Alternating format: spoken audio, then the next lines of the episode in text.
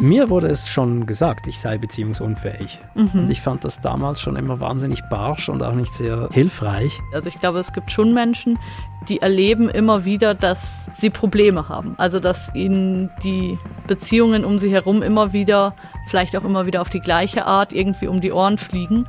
Und die sich dann schon irgendwann fragen, was ist falsch mit mir und kann ich es irgendwie nicht. Liebe im 21. Jahrhundert mit Thomas Mayer und Charlotte Teile. Grüezi und willkommen bei Liebe im 21. Jahrhundert mit Thomas Mayer und Charlotte Teile. Schön, dass ihr da seid. Heute geht es um die Frage, bin ich beziehungsunfähig? Ich weiß, dass meine Generation, die Millennials, sich diese Frage schon länger stellt. Namentlich seit es Tinder gibt, haben eine ganze Menge Menschen das Gefühl, sie seien nicht beziehungsfähig, weil sie einfach gezwungen sind, immer weiter zu wischen und immer wieder jemand anderen zu finden. Woher hast du das? Das habe ich aus einem Essay, der, sagen wir mal, vor 10, 15 Jahren viral gegangen ist, wo so ein Mensch diese Beziehungsunfähigkeit beschreibt. Der ist Michael Nast ist ein deutscher Autor und ähm, ich habe damals schon gefunden, nein, das ist Quatsch und das ist viel zu viel zu kurz und viel zu einfach und gilt vielleicht für ein paar Leute in der Großstadt, die gerade ganz krass am Tinder nutzen sind. Aber ich glaube, sowohl als Beziehungsstatus ähm, einer Person, die sagt, ich bin einfach beziehungsunfähig, und auch als Beschreibung meiner Generation ist es Quatsch.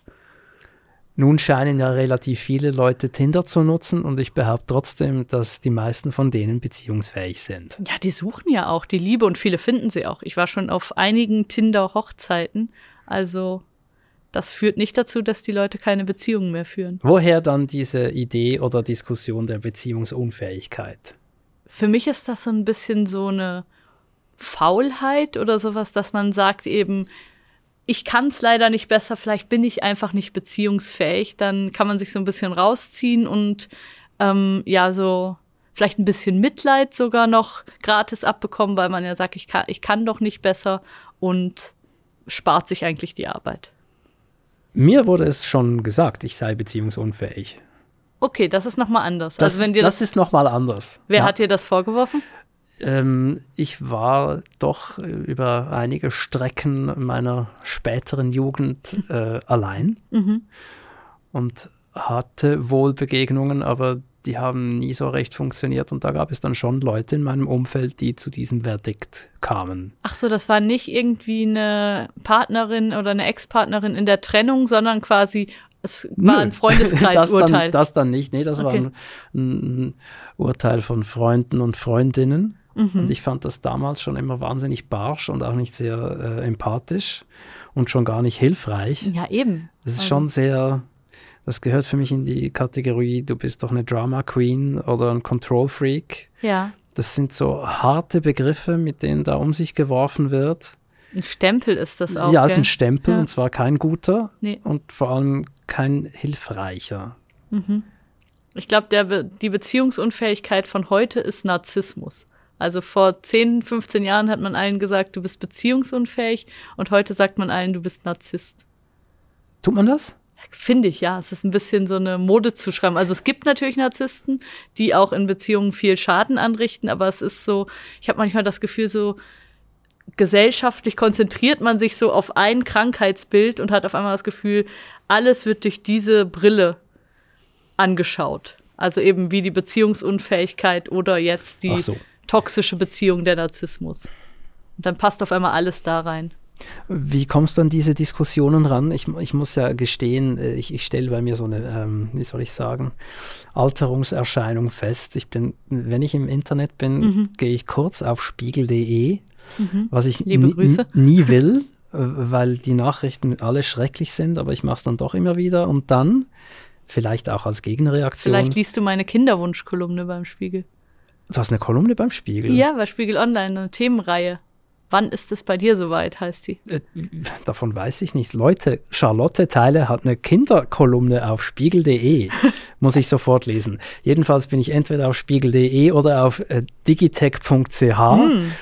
Da Um- hast du einen Podcast, oder? Ja, nicht deswegen, sondern weil die viele schöne Dinge anbieten. Aber ich, ich merke, das Internet gibt mir gar nicht mehr so viel her. Deswegen äh, bin ich immer neugierig, wenn jemand von gesellschaftlichen Debatten spricht und frage mich dann immer, woher hat er sie, die? Woher hast du die? Ähm, ja, ich würde sagen, aus meiner Instagram-Bubble. Instagram. Also Okay. so bei Frauen, Männern, die ich cool finde, denen ich folge. Ich folge dir ja auch. Du bist ja inzwischen auch Ich wieder auch. aktiv auf Instagram. Ja, Sag doch schnell den Handle, dass die Leute dich finden. Handle heißt das. Den Namen, den du da hast. Ach so, äh, trendig.ch, so wie auch meine Website heißt. Sehr gut. Kann man, kann man gerne mal vorbeischauen. Danke. Und ähm, Sag Ich- noch du deinen. ähm, Charles Teile. Also nicht Charlotte, sondern da eine Kurzform meines Und auch nicht Namens. so wie Charles de Gaulle. Nicht ganz genau, sondern einfach ein Teil weggelassen von meinem Namen. Okay. Wer es will, findet's. Auf jeden Fall, dort folge ich ganz vielen coolen Frauen und Männern, die so Debattenbeiträge häufig teilen oder vielleicht auch selber schreiben. Und da fand ich, war in den letzten Jahren dieser Narzissmus so ein Hot Topic. Inzwischen ist es schon wieder ein bisschen weniger geworden, aber das hat mich so ein bisschen an die Beziehungsunfähigkeit erinnert, so dieses, dass auf einmal alles, was zwischenmenschlich schiefläuft, so durch eine Brille gesehen wird und man sagt, hm, vielleicht ist der auch Narzisst und der auch und der auch. Und so hatte ich mal das Gefühl, war das mit der Beziehungsunfähigkeit, dass auf einmal alle sagten, vielleicht bin ich ja auch einfach beziehungsunfähig. Also erstmal bedankt sich Boomer Tommy für die Online-Anregung. Ich werde auf deinem Insta-Profil gucken, wem du so folgst. Äh, zweitens ähm, möchte ich noch bemerken, dass es einen Unterschied gibt zwischen dem umgangssprachlichen Narzissten und der Narzisstin und der narzisstischen Persönlichkeitsstörung. Das sind zwei verschiedene Voll. Dinge. Ähm, mit dem Narzissten meinen wir jemanden, der sich unglaublich toll findet und ähm, andere nicht. Und manipuliert. Also es ist so dieses, ich glaube, das ist das Gefährliche an dieser Diskussion, dass das so ein bisschen beides reinnimmt. Also dass sowohl die narzisstische Persönlichkeitsstörung, die eine tatsächliche Diagnose ist, ähm, so ein bisschen vulgär mit reingenommen wird, dann aber auch das, was wir so unter Narzissmus verstehen, dass wir sagen, der denkt einfach, er wäre der Tollste. Und das wird dann so alles zusammengemischt und ja, gibt dann, gibt dann so Stempel, die oft nicht so qualifiziert sind. Ja, also jemand, der an äh, NPS leidet, findet sich ja selber überhaupt nicht toll. Im Gegenteil. Das ist ja ein akuter Selbstwertmangel. Ja. Und das Verhalten ist dann, dass andere ebenfalls schlecht gemacht werden, solange bis es gar niemandem mehr gut geht. Das sind ja schon zwei verschiedene Dinge. Das stimmt. Das Kannst stimmt. du, liebste Charlotte, mir erklären, warum man beim Narzissmus oder das, was man Narzissmus nennt, aber NPS meint, meist von Männern spricht? Das ist ja etwas, was vor allem Männern zugeschrieben wird. Das frage ich mich auch ein bisschen. Also ich erlebe das auch so wie du. Ich habe zwar auch schon weibliche Narzisstinnen in Podcasts gehört, die auch ganz offen dazu stehen, aber das ist sehr selten und es ist häufig in diesem Framing drin, so habe ich es erlebt, dass eben eine Frau aus einer Beziehung rausgeht, in der sie sehr schlecht behandelt wurde und sagt, so im Nachhinein verstehe ich, dieser Mann war ein Narzisst. Und warum das so ist, Vielleicht, weil Frauen tendenziell mehr dazu neigen, sich in so Sachen reinzulesen, in eben alle möglichen psychologischen Literatursachen. Ich denke auch, dass du wahrscheinlich mehr Mails von Frauen als von Männern bekommen wirst und so diese Frage, dass ich mich intellektuell damit beschäftige, was ist jetzt in dieser Beziehung genau falsch gelaufen, was hat die andere Person ähm, so beziehungsinkompatibel mit mir gemacht, das machen mehr Frauen und deshalb glaube ich, kommt es dann auch häufiger so zu dieser, dieser Zuschreibung, der war ein Narzisst. Ähm, ich, es gibt ja die, die andere Seite, was auch ähm, häufig vorkommt, dass Männer sagen, alle meine Ex-Freundinnen waren verrückt. Die haben alle gesponnen. Sollte man auch vorsichtig sein. Ähm, das ist, glaube ich, so dieses, wie man, wenn man vor einer gescheiterten Beziehung steht, irgendwie versucht, da einen Sinn draus zu machen, oder?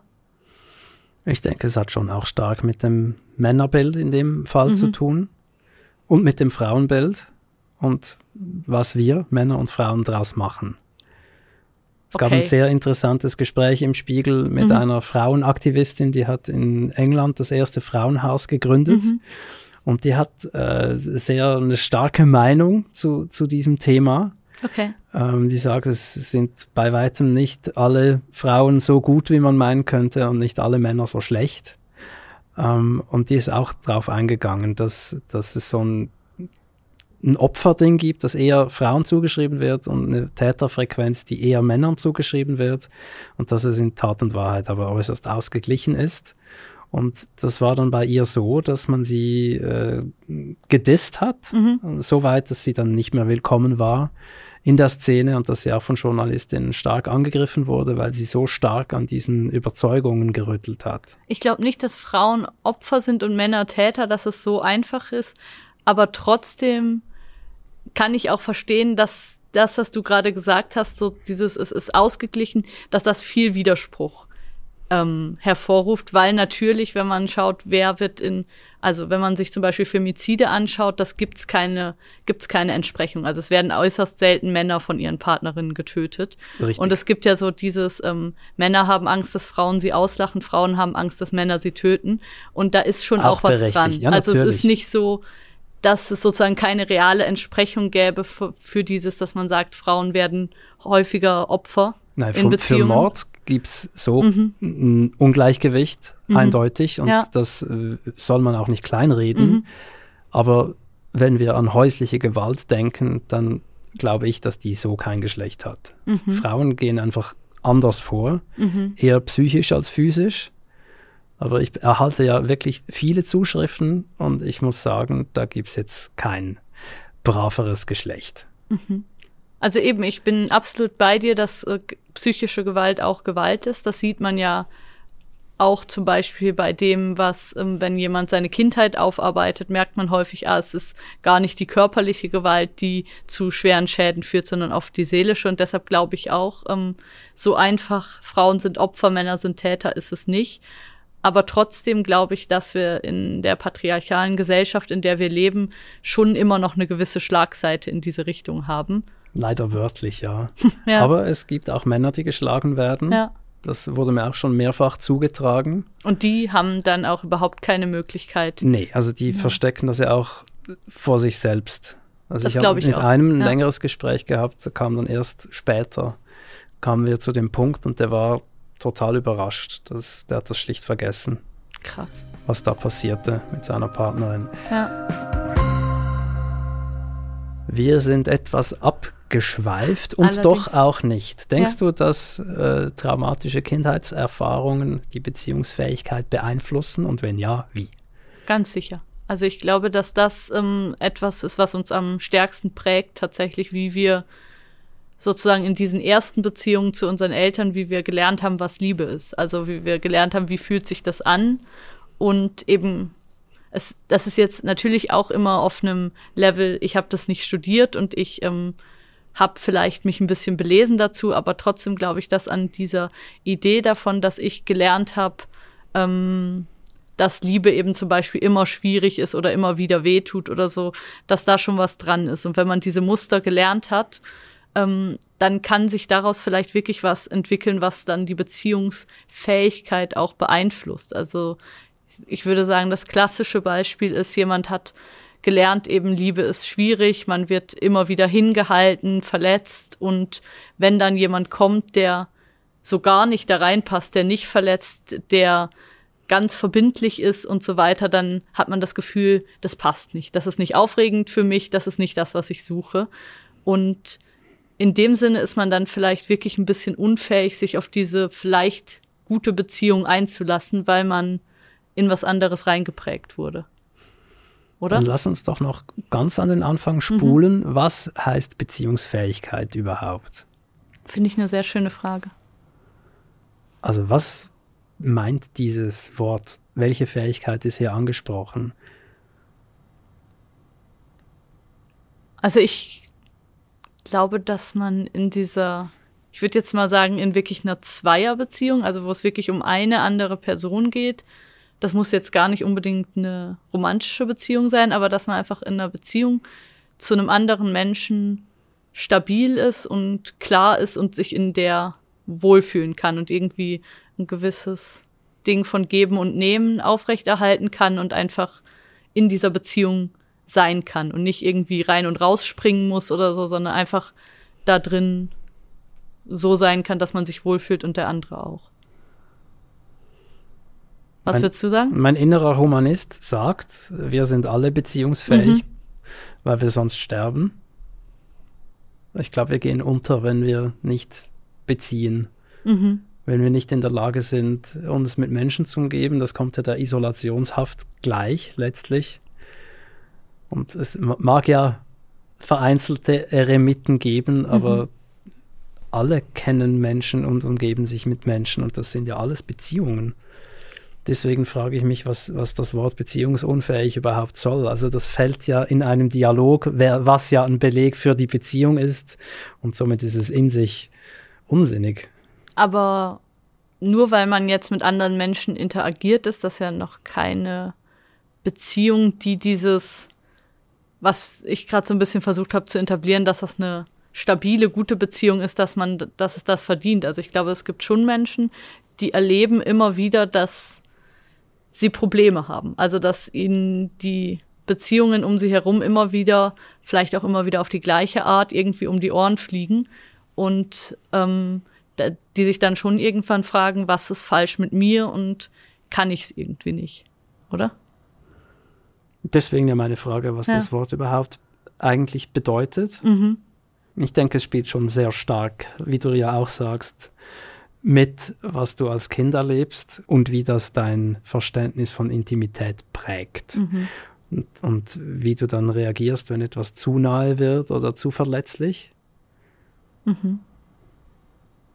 Ja, ich glaube, es gibt sehr viele Arten. Also deshalb finde ich das Wort Beziehungsunfähigkeit auch so ungut, weil ich finde, dass da fallen ja total viele Sachen rein. Also es gibt ja sehr viele unterschiedliche Arten, wie man irgendwie Probleme haben kann mit zwischenmenschlichen Beziehungen. Und ich glaube, wie du auch sagst, die meisten von uns können viele Arten von Beziehungen sehr gut führen. Also eben dieser Autor, der da vor 15 Jahren darüber geschrieben hat, der hat auch deutlich gemacht, dass er Kollegen und Freunde und alles Mögliche hat. Also er hatte Probleme mit einer spezifischen Art von Beziehung, nämlich eine Frau zu finden, mit der er länger als zwei Jahre zusammen ist.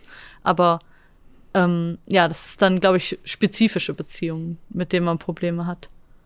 Gut, dann vielleicht als äh, andere Frage, was ist mit Langzeitsingles? Sind die beziehungsunfähig oder was ist los mit ihnen? Zwei Antworten. Ich glaube, erstmal ist es nicht gut, dass man das Single-Sein an sich als Beziehungsstatus anschaut, mit dem was falsch wäre und der sich irgendwie ändern müsste. Bin ich ganz bei dir. Andererseits glaube ich auch, wenn man jetzt ähm, lange Single ist, also vielleicht zehn Jahre oder noch länger, und man möchte das nicht sein und man datet und versucht eigentlich jemand kennenzulernen, dann glaube ich, ist es schon sinnvoll, sich zu fragen, was läuft eigentlich schief? Also wo liegt mein Problem? Dazu passt unser Liebesbriefkasten, auf den wir nachher noch kurz eingehen. Da geht es ja. um Dating und Ghosting. Oh ja. Und um Tinder. Mhm. Ähm, warst du auf Tinder? Ähm, nein. Also ich habe es mal runtergeladen, ich habe auch mal so ein bisschen geswiped, aber ich war immer in einer Beziehung, deshalb hatte ich nie ein Tinder-Date. Ich war zwischendurch kurz uh. auf Tinder. Ja. Und ich hatte in all den Jahren einen Match. Was? Ja, einen. Das ja, stimmt nicht. Das stimmt sehr wohl und es hat stark an meine. Was hast du denn für ein Profil gemacht? ich fand, ich habe mich ganz normal gezeigt okay. und das war natürlich niederschmetternd, dieser eine Match, zumal meine Frage aufgrund dieses Matches, magst du mal was trinken gehen, zu Ghosting geführt hat. Das, Ui. Ich wurde sofort gelöscht. Fand ich schrecklich, diese Erfahrung. Das ist ja eine ganz seltsame Tinder-Erfahrung. Äh, wirklich äh, seltsam, aber ja. ich glaube nicht singulär. Also mhm. ich kenne durchaus Leute, die da immer wieder es probieren. Also was man sagen kann bei Tinder, weiß ich, ist, liegt der Männeranteil bei über 90 oder etwa 90 Prozent. Das heißt, für alle Männer wäre es, glaube ich, sinnvoll, auch mal andere Dating-Apps auszuprobieren. Weil eben, meine Tinder-Erfahrung ist eher so, ich habe das, als das ganz neu war, in Berlin ausprobiert und habe da noch nicht verstanden, was äh, rechts und links swipen ist. Habe also alle ähm, angenommen und hatte dann sofort ähm, Millionen Fragen. Ähm, wir wollen Dreier ausprobieren, bist du dabei? Bla bla bla, so tausende Sachen und habe es dann auch sehr schnell wieder gelöscht. Dieses Berlin. Dieses Berlin, das ist furchtbar, das ist traurig. Hast du schon mal jemanden als beziehungsunfähig erlebt? Oder ist dir dieses Wort in den Sinn gekommen nach einer Begegnung? Nee. Ich habe aber eine Freundin, die das quasi geschafft hat, eben du hast ja gerade von Langzeit-Singles gesprochen, so ein bisschen rauszufinden, was ist eigentlich bei ihr immer schiefgelaufen. Also die hat irgendwann angefangen, ihre Ex-Freunde oder Ex-Affären oder einfach Ex-Tinder-Matches zu fragen, was ist eigentlich schiefgelaufen und hat ein Muster entwickelt und hat verstanden so ein bisschen, woran es bei ihr liegt und ist jetzt seit anderthalb Jahren in einer sehr, sehr glücklichen Beziehung. Also hat quasi dieses, diese Beziehungsunfähigkeit, die sie selber so ein bisschen bei sich verspürt hat oder Angst davor hatte, dass sie das vielleicht ist, hat sie ähm, ja versucht anzugehen und versucht daran zu arbeiten und das ist ihr tatsächlich geglückt. Also sie hat dieses Muster so ein bisschen erkannt, was sie hatte. Kannst du darauf eingehen, etwas näher, ohne indiskret zu sein? Ich glaube schon. Also ich glaube, ihr Muster war, dass sie gar nicht gezeigt hat, dass sie eine Beziehung will.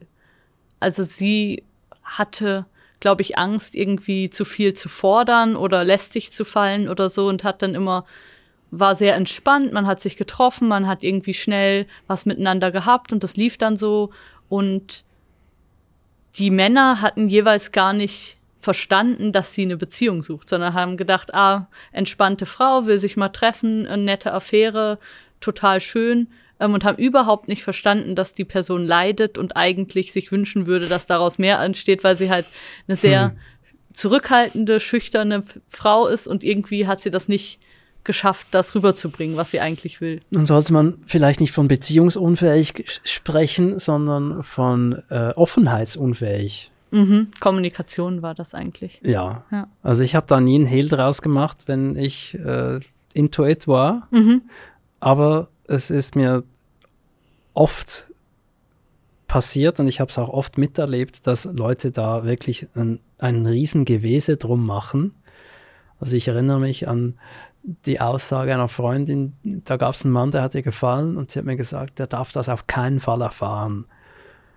Okay. Und ich fand aber, das ist doch, ich meine, du willst ja, dass Dinge passieren. Wie sollen die nur schon im Ansatz geschehen, wenn der in einer völlig anderen Wahrnehmung lebt. Ja.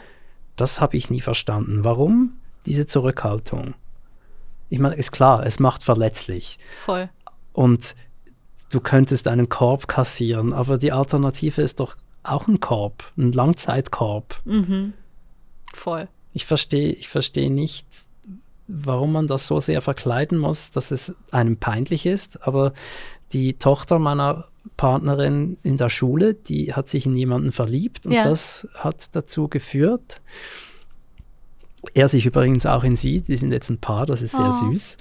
Ähm, und das wiederum hat dazu geführt, dass, dass die anderen Kinder ähm, auf die beiden gezeigt haben, als wäre das was Peinliches oder was, worauf man zeigen darf und soll.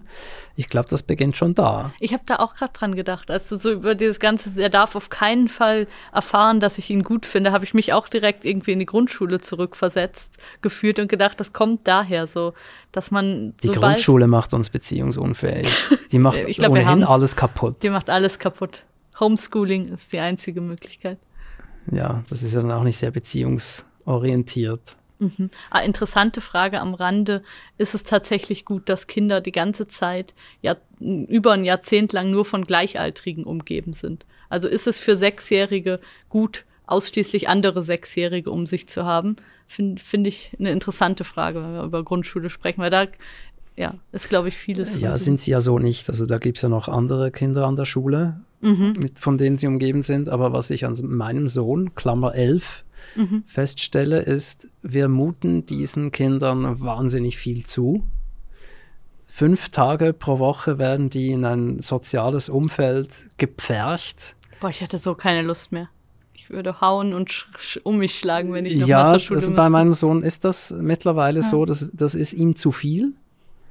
Und der reagiert, ähm, wenn es dann soweit ist, mit, mit Migräne und Übelkeit. Mhm und dann muss man ihn isolieren. Also der will dann auch wirklich allein sein. Er sagt das auch. Er sagt, ich muss jetzt allein sein und dann muss ich aus der Wohnung raus, okay. damit der wieder seinen Eigenraum heilen kann. Und das ist ja etwas, was wir Kindern überhaupt nicht zugestehen. Also die sind von früh bis spät in der Schule und morgens und abends plappern wir auf sie ein und sagen ihnen, was sie alles zu tun haben. Die sind nie allein. Mhm. Nie. Und ich bin so stolz auf den, dass er das so klar artikulieren kann und mich dann rauswirft. ich bin auch stolz auf dich, dass du dann gehst. Finde ich gut. Ja, klar, ja. das ist ja offenbar sein Bedürfnis. Gestern wollten wir zu, zu viert Abendessen. Mhm. Und es war ihm zu viel und ich habe ihm gesagt, willst du allein sein? Und er hat gesagt, ja, es tut mir leid, es tut mir leid, dass ich nicht mitkomme. Und ich sagte, es ist überhaupt kein Ding. Du gehst nach Hause, ich gehe essen. Mhm. Voll gut. Ja, und nach zwei Stunden kam ich wieder und er war bester Laune. Voll schön. Mehr Eigenraum, mhm. mehr Beziehungsfähigkeit. Folgere ich jetzt mal. Ja, ich, ich weiß, worauf du hinaus willst. Also auch einfach eben mehr bei sich sein, mehr bei seinen Bedürfnissen sein.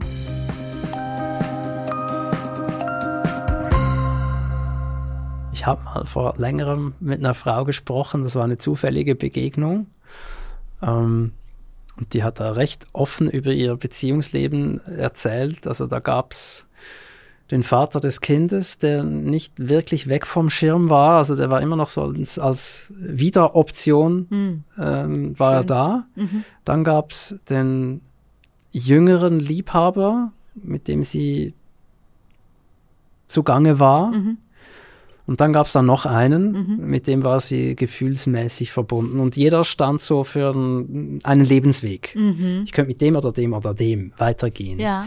Und ähm, während sie so drüber sprach, habe ich gemerkt, dass äh, was sie eigentlich will, ist ihre verdammte Ruhe. Ja. Das gesteht sie sich aber nicht zu. Ja. Und das habe ich ihr dann gesagt. Ich habe gesagt, ich glaube, du willst keinen von den dreien, weil du keinen von den dreien wegen willst. Mhm. Ich glaube, du willst einfach mal für dich sein. Und sie war dann total konsterniert, weil sie offenbar noch gar nicht daran gedacht hat, dass das auch eine Möglichkeit wäre. Voll spannend. Weil offenbar geht das irgendwie nicht, dass man niemanden hat. Mhm. Aber das wirkte, ich sage es jetzt in Anführungszeichen, auch etwas beziehungsunfähig, weil mhm. es beziehungsunwillig wirkte. Mhm. Also da war schon so überbezogen, dass sie eigentlich das Gegenteil wollte. Ich finde, das klingt total sinnvoll und könnte auch bei vielen, die eben so in diesem durch die Apps wischen irgendwie gefangen sind, könnte das vielleicht auch wirklich die Antwort sein, dass man sagt, vielleicht willst du nicht diese vielen Optionen, sondern vielleicht willst du gerade gar niemanden. Das haben wir ja mit der Nora auch besprochen. Mhm. Ja, das hat mich auch daran erinnert. Das hatte ich ja äh, vorher in den Mails mit ihr auch erörtert. Und es ist natürlich leichter zu sagen als Mann mit normalem Aussehen gegenüber dem, wenn du eine Frau bist, die wirklich attraktiv mhm. ist und ständig fünf Optionen hat. Also ich, ich war über längere Zeit immer wieder allein, halt mhm. gezwungenermaßen. Ich musste mich nicht ständig einer Flut von Verehrerinnen ja. erwehren. Es ist so hart, ja. Aber ich denke, wenn du so aufwächst und lebst, mhm. dann ist es umso schwieriger, diese Möglichkeit überhaupt in Betracht zu ziehen, dass da mal einfach niemand ist, weil du eigentlich jetzt gerade gar nicht magst. Ich muss gerade auch an meine beziehungsunfähigste Phase in meinem Leben denken, weil ich war wirklich, ich war ja 14 Jahre mit meinem Ex-Freund zusammen und ähm, ich war auch wirklich nicht immer eine tolle Partnerin in der Zeit. Und ich glaube, dass das für ein paar Jahre in meinem Leben tatsächlich auch die Antwort gewesen wäre, dass ich eigentlich gerade nicht mag. Dass ich eigentlich gerade ein bisschen Raum für mich bräuchte. Und deshalb, ja. Glaub, glaubst du, ja. das ist ähm, Glaubst du, das ist ein Trennungsgrund? Absolut. Glaubst du nicht? Doch. Ähm, ich glaube sogar, es ist ein sehr guter, mhm. viel zu seltener Trennungsgrund. Ich, ich glaube, es gibt Momente und Phasen, in denen man weiterkommt, wenn man allein ist und gar nicht wirklich die Kapazität hat, jemandem ein guter Partner zu sein. Und ich finde, dann sollte man auch nicht. Äh, ich fühle mich sehr getroffen davon. Ich denke wirklich, dass das für viele Jahre von meinem Leben so war, dass ich eigentlich eben gar nicht, gar nicht meinen Fokus auf Beziehung hatte und eigentlich, ja, besser mich getrennt hätte, um allein zu sein. Die Geschlechtsteile sprechen jeweils eine andere Sprache.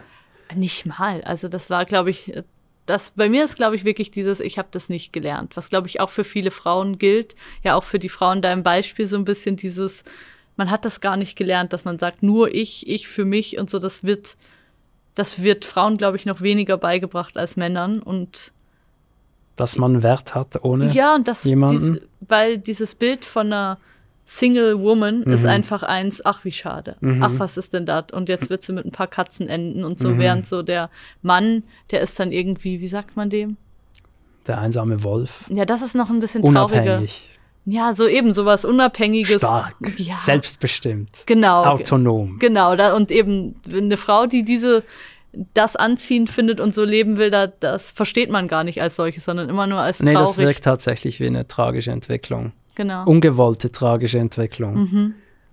Da spielt immer noch das Alter mit rein, dass Ja. man bei Frauen das Gefühl hat, also jetzt findet sie dann wirklich niemand mehr. Ähm, und ja, ich glaube, da, das war eher so das, was bei mir ein Grund dafür war, dass ich diese Konsequenz nicht gezogen habe. Hättest du dir vorstellen können, also jetzt in all den 14 Jahren, dass es so eine Phase gegeben haben könnte, in denen du gesagt hättest, schau, jetzt muss ich allein sein, wir sehen uns in einem halben oder ganzen Jahr nochmals? Das wäre sehr viel schlauer gewesen, ja. Ich weiß nicht, ob wir dann wieder zusammengekommen wären. Ich glaube nicht. Aber es wäre, wir hätten uns einfach, ich ihm auch ähm, viel Zeit erspart, die einfach nicht besonders schön war.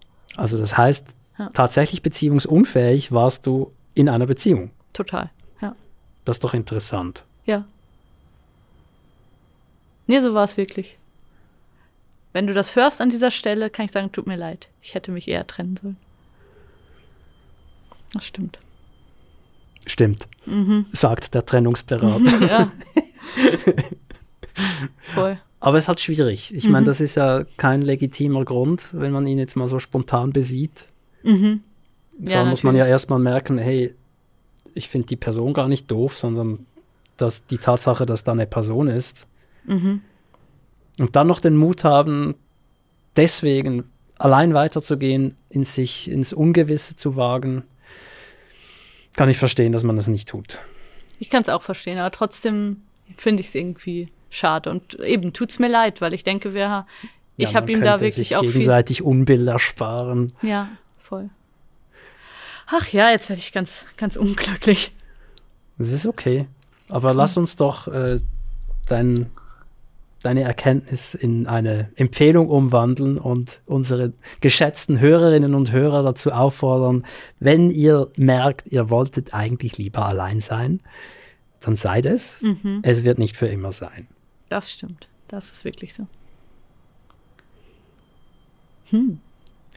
Das habe ich nicht erwartet, dass, dass die Beziehungsunfähigkeit jetzt gegen mich auf einmal sich wendet und ich merke, Mensch, das hat was mit mir zu tun. Interessant.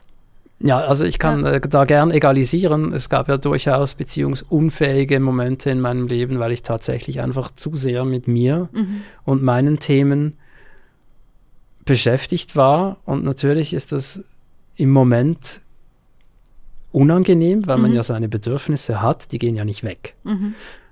Aber im Rückblick musste ich sagen, es ist richtig, dass da niemand war. Da hätte gar niemand sein können und es wäre auch nicht aufrichtig gewesen, weil zu viel Aufgaben vor mir lagen, Mhm. die nur mit mir zu tun hatten. Ja, Es war dann schon richtig. schön gesagt, ja. Aber gleichzeitig gibt es auch Leute, die wirklich schon lange allein sind und ich weiß nicht, glaubst du an Pech in dieser Frage? Gibt's das? Oder ist man immer zu 100% selbstverantwortlich? Nee, natürlich gibt es Pech. Natürlich gibt es einfach sowas wie, also woran ich vor allem denke, ist, wenn man sich so verliebt und die andere Person hat aber einen Arbeitsvertrag in Seattle unterschrieben und wird in vier Wochen weggehen oder so. Ich glaube, solche Sachen gibt es schon, wo man vielleicht wirklich auch mal, auch mal großes Pech hat. Ich meine Pech im Sinne von, du bist allein, triffst kaum jemanden und wenn, dann ist es seltsam und geht nicht. Hm. Glaubst du, es gehört auch Glück dazu, jemanden Ja, zu finden? das glaube ich schon. Ich glaube schon, dass Glück dazugehört, aber ich denke, wenn man jetzt jahrelang datet und nie jemand findet, dann ist das nicht Pech. Aber das ist mal. Was ist es Situation- dann? Eben, dass man vielleicht Sachen noch nicht bearbeitet hat oder dass man vielleicht nicht versteht, dass man ganz andere Signale aussendet, als man denkt oder so. Also ich glaube, es hat dann hat es schon auch was mit einem zu tun, aber in einer spezifischen Situation kann es, glaube ich, sowohl großes Glück als auch großes Pech mal geben. Aber nicht über einen längeren Zeitraum. Hm. Es gleicht sich irgendwann wieder aus. Hoffe ich. Dann hatten du und der Thomas, der uns in der nächsten Sendung mhm. begegnen mhm. wird, ja Glück, würdest Wir du sagen. Wir hatten Glück, ja. Also finde ich schon. Doch. Ja, wie würdest du euer Glück beziffern? Was war das Glück? Also wir waren, ich war eben noch in einer Beziehung, er nicht. Wir waren jetzt nicht. Darüber so, sprechen wir dann ganz genau. Darüber sprechen wir genau. ja, aber das, das Glück war, dass wir an einem ähnlichen Punkt standen. Also ich glaube, das ist häufig das Glück, dass man jemand findet, der gerade ja. über die gleichen Themen nachdenkt, der Wäre Lust auch meine. Antwort gewesen. Ja. Timing. Timing, gell? Ja. Das ist Glück. Ich würde schon ja. sagen, weil die Lebensumstände halt schon sehr maßgeblich sind. Mhm. Absolut. Ich glaube, das ist oft fast das Entscheidendste, dass man das Gleiche will. Wollen wir unseren Liebesbriefkasten öffnen? Oh ja. Der Liebesbriefkasten. Der Liebesbriefkasten. Davor möchte ich noch ganz kurz einen Gruß rausschicken an den Peter, der uns die schon zwei coole Fragen gestellt hat, auch einen Liebesbriefkasten und uns wieder geantwortet hat. Peter, vielen Dank, cool, dass du so mithörst. Deine Mails werden immer gelesen. Nicht nur deine. Alle Mails. Danke für alle eure Zuschriften an liebe.ringier.ch. Mhm. Habt ihr eine Frage zu eurer Beziehung oder zu Beziehungen überhaupt? Habt ihr Lob oder Kritik? Wir nehmen es sehr gern entgegen. Ihr kriegt auch eine Antwort. Mhm. Zum Beispiel der Daniel. Hallo er Daniel. schreibt, ich empfinde Ghosting als total unanständig. Warum sagt man es nicht einfach, wenn man keinen Kontakt mehr haben will? Finde ich eine sehr schöne Frage. Ist dir das schon passiert, dass dich jemand geghostet hat? Ja, habe ich doch gerade vorhin erzählt. Mein einziger Tinder. ich hatte in all den Jahren einen Match. Was? Ja, einen das ja, stimmt nicht. Das stimmt sehr wohl. Und das war natürlich niederschmetternd. Zumal meine Frage aufgrund dieses Matches, magst du mal was trinken gehen, zu Ghosting geführt hat. Stimmt. Aber das ist ja noch, finde ich, noch kein Ghosting, weil ihr hattet noch gar keine Beziehung. Also Aha. Ghosting ist für mich, du gehst auf ein Date und schreibst am nächsten Tag, hey, war total schön, sehen wir uns mal wieder es kommt nichts mehr. Ja, das ist dann definitiv ist Ghosting. Ghosting. Ich ja. empfand jenes schon als total mhm. ghostend und ich bin ja etwas älter und vor Tinder gab es ja diese Chatrooms mhm. und da gab es natürlich auch schon Ghosting. Mhm. Man konnte ja im öffentlichen Chat sein und dann in den privaten Chat und mhm. da gab es natürlich äh, schon auch, dass der private Chat plötzlich endete und nichts mehr kam. Ja.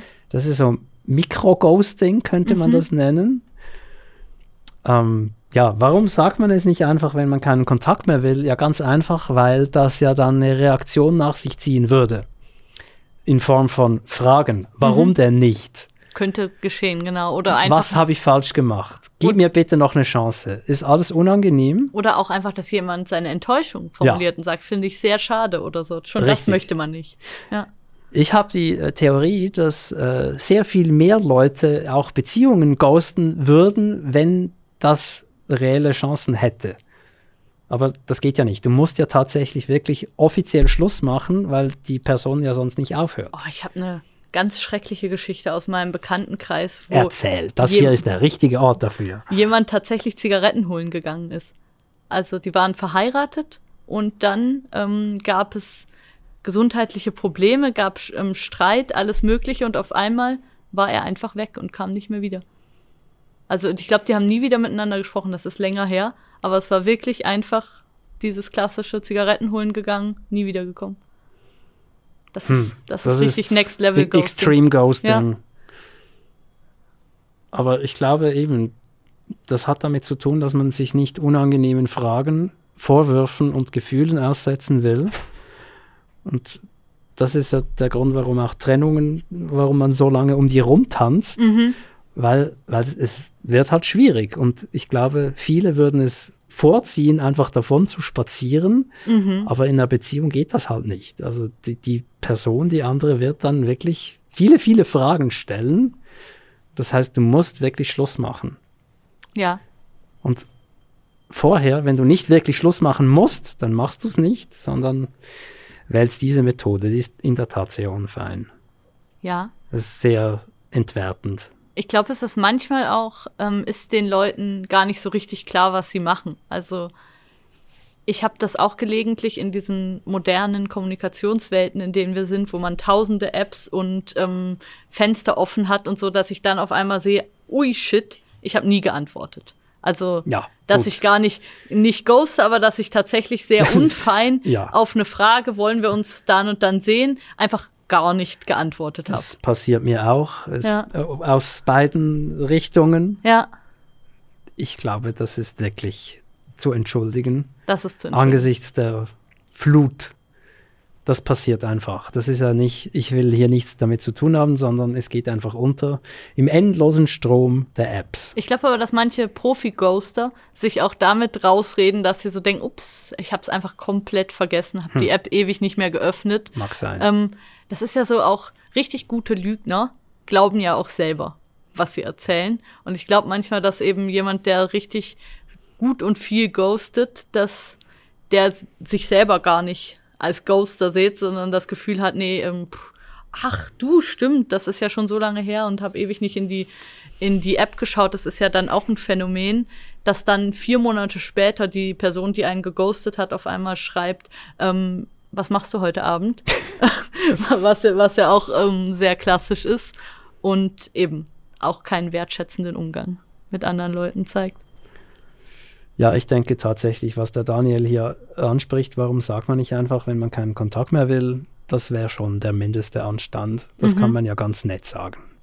Voll. Du, es passt nicht. Alles Gute oder sowas. Mhm. Kostet einen nichts und macht für den anderen, die andere, einen Riesenunterschied.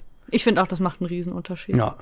Das ist ja auch nach einer Trennung, habe ich kürzlich auch in einer Podcastaufnahme ähm, im Breakup-Podcast drüber diskutiert, dieses allen Kontakt abschneiden. Also so komplett ähm, Nummer wechseln, gar nicht mehr miteinander sprechen.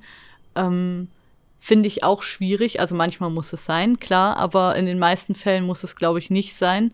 Und da würde es vielleicht auch viel besser sein, wenn man einfach sagt, du, ich möchte jetzt gerade keinen Kontakt mehr, aber ich melde mich irgendwann oder wir können irgendwann wieder miteinander sprechen und nicht dieses radikale Blocken und so. Das finde ich ist schon was Krasses, was die sozialen Medien uns irgendwie auch als Instrument geben, dass man so andere Leute komplett rausblocken kann. Finde find ich schwierig. Und gleichzeitig ist es manchmal hilfreich. Also ich habe jetzt einige Geschichten gehört, mhm. in denen Ex-PartnerInnen nicht locker gelassen haben und sich immer wieder melden und es nicht akzeptieren. Und da finde ich, da gibt es einfach nichts anderes, vor allem wenn dann immer noch die Vorwürfe kommen und die Beleidigungen immer weitergehen. Mhm. Also eine hat mir berichtet, die hat wirklich Angst vor ihrem eigenen Handy, weil sie weiß, der Ex meldet sich mindestens einmal täglich mit Fragen, Vorwürfen und Ausfälligkeiten und da fand ich, blockiert ihn. Ja, natürlich. Also das, das geht einfach nicht. Also es gibt, ja, natürlich, es gibt auch irgendwann Straftatbestand Stalking ab irgendeinem Punkt, klar. Ja. Schön. Nein, nicht schön, aber gutes Gespräch. Das nächste ist mit deinem Partner Thomas. Ja, ich muss dem dann, anderen Thomas in der Sendung. Ich freue mich sehr. Ich muss dann die Thomas immer auseinanderhalten. Wir sprechen über. Ja, wie machen wir das? Wie sprichst du uns an? Ach, man hört ja dann, wer man, reagiert. Ich glaube, man hört das ja, irgendwie. Gut. Ähm, wir sprechen darüber erstens, wie seid ihr zusammengekommen? Sehr gerne. Und wie seid ihr zusammen? Ihr habt ja jetzt ein Kind. Genau. Ein sehr hübsches, oh, danke. liebes Kind, das Karlchen. Ja. Und wie ist das so mit den Themen Gleichberechtigung in einer Beziehung, wenn man ein Kind hat und mhm. zusammenlebt? Ja, es ist ja häufig so, dass das Thema dann erst groß wird. Also ich glaube, in vielen Beziehungen ist, bis man ein Kind hat, ist die Gleichberechtigung kein Problem. Beide naja, arbeiten. Äh, äh, ja, also ich glaube, ein richtiges Problem wird es oft tatsächlich, wenn Kinder da sind. Bis zu dem Zeitpunkt kann man vielleicht noch so ein bisschen so tun, als wäre es kein Problem. Genau, ja. kann man so tun, kann man vielleicht sich, kann man einen Putzmann oder eine Putzfrau engagieren und so ein bisschen das schon hinkriegen, dass man das Gefühl hat, es ist hier gleichberechtigt und dann, wenn ein Kind da ist, funktioniert es häufig nicht mehr. Wir sprechen also über Rollenmodelle. Machen wir. Ich freue mich sehr. Mit ich dem Thomas. Wenn ihr Fragen habt oder uns was wissen lassen wollt, schreibt uns an liebe.ringier.ch. Wir freuen uns darüber. Das waren Thomas Mayer und Charlotte Teile mit Liebe im 21. Jahrhundert. Vielen Dank fürs Reinhören und dranbleiben. Bis bald. Ciao, Tschüss. ciao. Liebe im 21. Jahrhundert.